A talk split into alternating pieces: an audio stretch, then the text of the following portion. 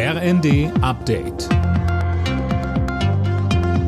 Stündlich neu. Auf den Punkt informiert. Ich bin Colin Mock. Angesichts der hohen Energiepreise setzt der Bund eine Expertenkommission ein, die Gegenmaßnahmen erarbeiten soll. Das hat Kanzler Scholz nach einem Treffen mit Vertretern von Gewerkschaften und Wirtschaftsverbänden angekündigt. Arbeitgeberpräsident Dulger sagt mit Blick auf die aktuelle Krise, Wir müssen kurzfristig das Energieangebot verbreitern. Wir müssen Kohlekraftwerke aus der Reserve holen. Wir müssen mit den Kernkraftwerken in den Streckbetrieb. Wir müssen das Design des Strommarktes anpassen. Und wir müssen aufhören, aus Gas Strom zu produzieren.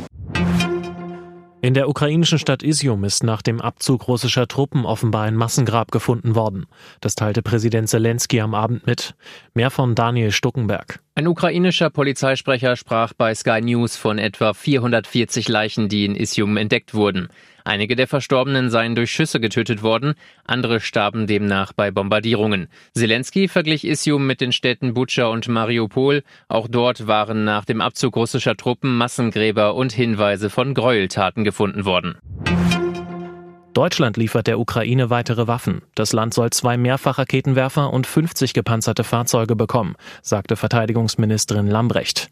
Von Kampfpanzern war nicht die Rede, da verwies die Ministerin auf den geplanten Ringtausch mit Griechenland. Union Berlin bleibt in der Fußball-Europa League weiter ohne Punkt. Der Hauptstadtklub verlor gegen Braga mit 0 zu 1. Zuvor hatte Freiburg 3 zu 0 gegen Olympiakos gewonnen. In der Conference League verspielte der erste FC Köln zwischenzeitlich eine 2 zu 0 Führung gegen Slowacko, gewann letztendlich aber doch mit 4 zu 2. Alle Nachrichten auf rnd.de